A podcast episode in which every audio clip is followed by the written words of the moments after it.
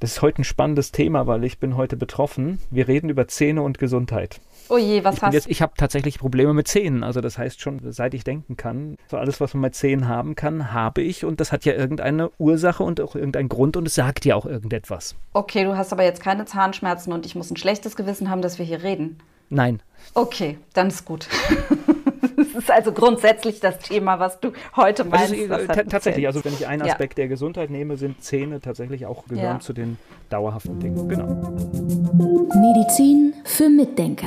Der etwas andere Gesundheitspodcast mit Volker Pietsch und Dr. Med Sibylle Freund. Und deswegen bin ich jetzt ganz gespannt, was verbindet denn Zähne und Gesundheit? Was kann ich daraus lernen über mich?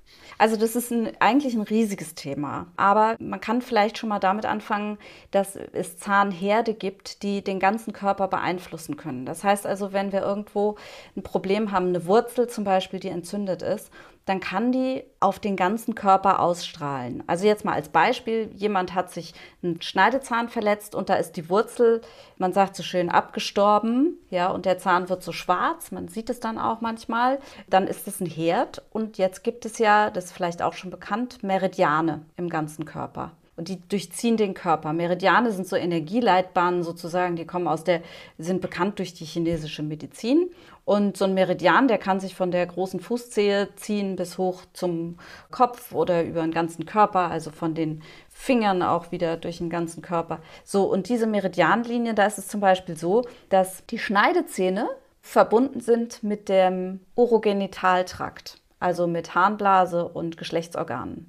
Und dann kann es zum Beispiel sein, habe ich auch in der Praxis schon öfter mal gesehen, dass Frauen, die jetzt so eine kaputte Wurzel haben am Schneidezahn, häufig Blasenentzündungen haben oder Entzündungen im Urogenitaltrakt in irgendwelcher anderen Form.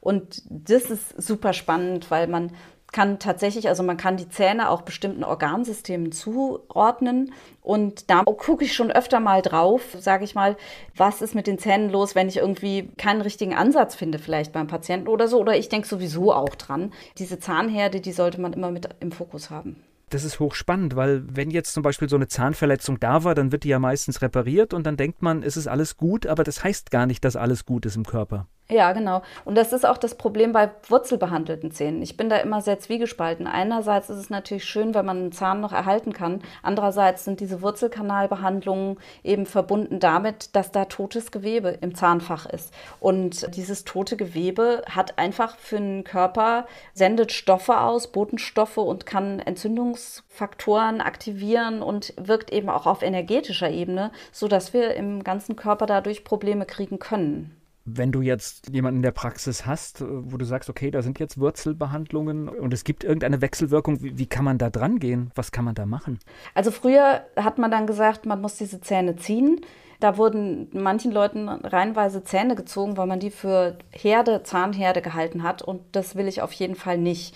Aber am besten man setzt sich mit einem Zahnarzt zusammen, der sich mit diesen Themen beschäftigt. Also der Patient setzt sich mit einem Zahnarzt zusammen, der sich mit diesen Themen beschäftigt und der sagt, wie er das einschätzt, diese Wirkung der Zahnwurzel oder des wurzelbehandelten Zahns auf den Gesamtorganismus. Man kann das mit alternativmedizinischen Methoden auch messen und das funktioniert auch ganz schön gut. Also ich habe zum Beispiel, was ich ja auch mache, ich mache Elektroakupunktur nach voll, aber nicht sehr häufig. Das mache ich nur, ich mache das nicht als Hauptbeschäftigung. Es gibt Kollegen, die machen nur das. Und da war zum Beispiel sehr interessant, nur mal um zu zeigen, was man Interessantes messen kann. Ich hatte eine Patientin, die Stewardess, die kam rein, die sagte, hör mal, ich habe unheimlich Zahnschmerzen hier an dem einen Zahn. Ich weiß nicht, was ich da machen soll. Ich war fliegen und jetzt tut der mir total weh.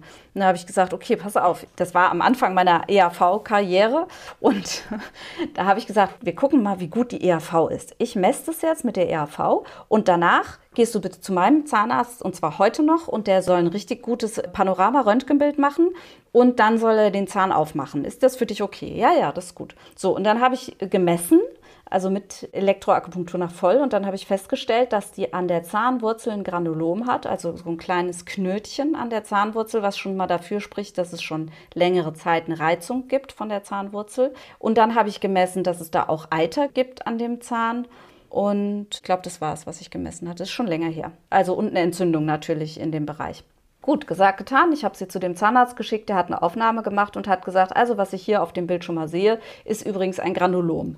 Erste Diagnose bestätigt. Und das siehst du halt von außen gar nicht. Ja? Also das war schon mal für mich irgendwie sehr beeindruckend. Und dann hat er den Zahn rausgemacht und dann hatte er mir aber nicht gesagt, ob er da Eiter gesehen hat. Und dann habe ich ihn extra nochmal angerufen, weil dieses mit dem Eiter, das wollte ich doch nochmal wissen. Und dann hat er gesagt, ja, ja, du, da kam Eiter raus. Das war wirklich schon ganz schön krass, wie viel Eiter da rauskam. Ach genau, und das den Eiter hatte er nämlich auf dem Röntgenbild nicht gesehen. Das war so faszinierend für mich, dass ich mit der ERV die Veralterung festgestellt habe und das Granulom. Und er hat es auf dem Röntgenbild, hat das Granulom gesehen, aber den Eiter nicht. Und da hat er auch gesagt, ja, das ist beim Röntgen manchmal so, da siehst du die Sachen nicht so gut.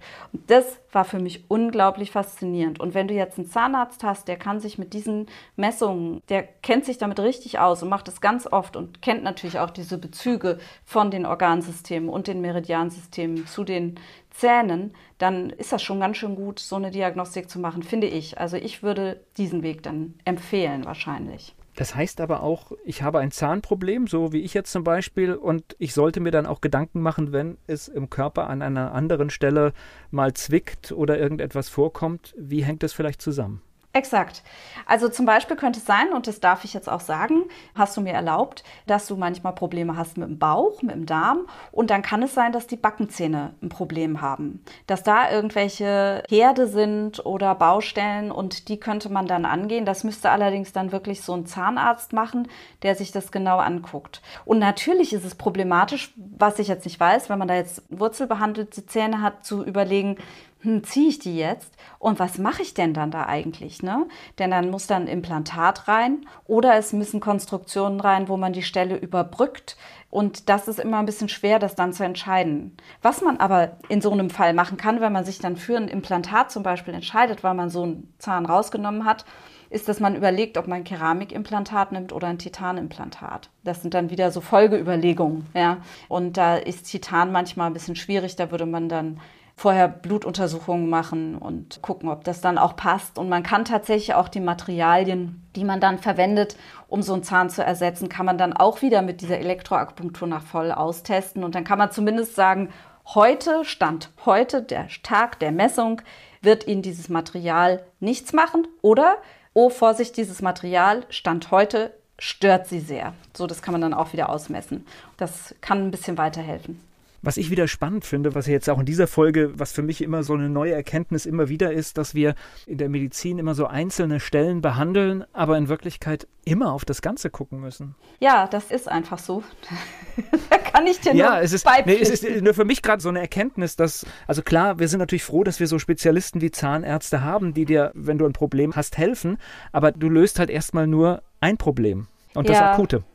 Ja, also das ist so und es ist einfach wirklich wichtig, dass man die Zähne auch noch mit im Blick hat und dass man da auch immer mal drauf guckt und dran denkt, dass die immer was auslösen können. Also bis hin zu, ich habe auch Patientinnen, die Brustkrebs hatten und dann waren da gerade die Zähne, die im Bereich der Brust eine Rolle spielen, waren jahrelang problematisch gewesen vorher im Vorfeld. Und deshalb sollte man sich um die Zähne auch wirklich kümmern, dass da solche Baustellen nicht auftreten. Das ist wirklich wichtig oder dass sie dann adäquat behandelt werden. Und das ist natürlich jetzt schwer einzuschätzen für einen Laien. Was ist adäquat, ja? Und dann gibt es natürlich auch noch die Problematik der Zahnwerkstoffe. Das heißt, die verwenden ja Klebstoffe, die können ausdünsten. Da muss man dann auch einen Zahnarzt haben, der so ein bisschen darauf achtet, was er für Materialien verwendet. Also ich kann mich noch daran erinnern, vor einigen Jahren war ich beim Zahnarzt und äh, habe zum Zahnarzt meines Vertrauens gewechselt und der hat mit Erschrecken in meinen Mund geschaut über den Materialmix an Dingen, die ich im Mund habe und tatsächlich sogar aus eigener Erfahrung, wir haben das geändert und ich habe körperlich auch tatsächlich eine Besserung gespürt. Mir ging es danach wirklich so gut wie noch nie. Das ist eine Sache, die ich auch recht häufig sehe, dass verschiedene Materialien verwendet wurden als Füllmaterial, also zum Beispiel Amalgam und Gold. Das sieht man relativ oft und da bin ich auch immer geschockt, weil stell dir mal vor, wenn man da jetzt einen Draht anlegen würde an die Amalgamseite und einen Draht an die Goldseite und würde die beiden verbinden durch eine kleine Glühbirne, so eine, die man so im im Puppenhaus verwendet, dann könnte man die zum Glühen bringen, verrückterweise, weil da nämlich ein Strom entsteht. Galvanische Ströme entstehen da.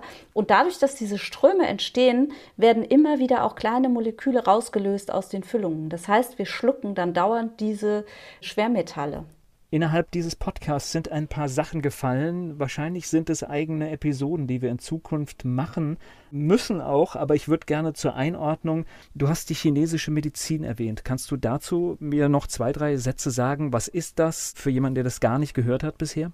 Also die chinesische Medizin ist auch leider nicht mein Fachgebiet. Ich habe nur mit einer Ärztin zusammengearbeitet, die das gemacht hat. Und es leiten sich so ein paar Sachen aus der chinesischen Medizin ab, die ich auch mache mit denen ich mich auch beschäftige. Also die Chinesen haben diese Meridiansysteme, die sie sehen im Körper.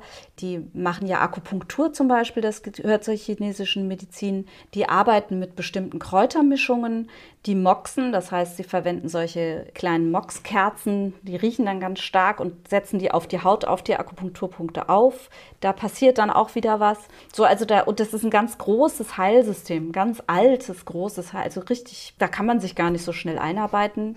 Ja, ist sehr spannend und daher habe ich, sagen wir mal, Inspirationen. Ich wollte es auch nur zur Einordnung, weil das ist, glaube ich, auch eine, kenne mich auch nicht aus, aber ich glaube, es ist eine riesen Erfahrungsmedizin und ich glaube über 2000 Jahre. Ne? Ja, ganz, ganz alt. Mhm, ganz alt und ganz groß und ganz kompliziert und natürlich auch ganz anders in der Denke als wir. Die denken halt ganz anders. Also da muss man sich richtig drauf einlassen auf das Thema. Medizin für Mitdenker der etwas andere Gesundheitspodcast mit Volker Pietsch und Dr. Med Sibylle Freund.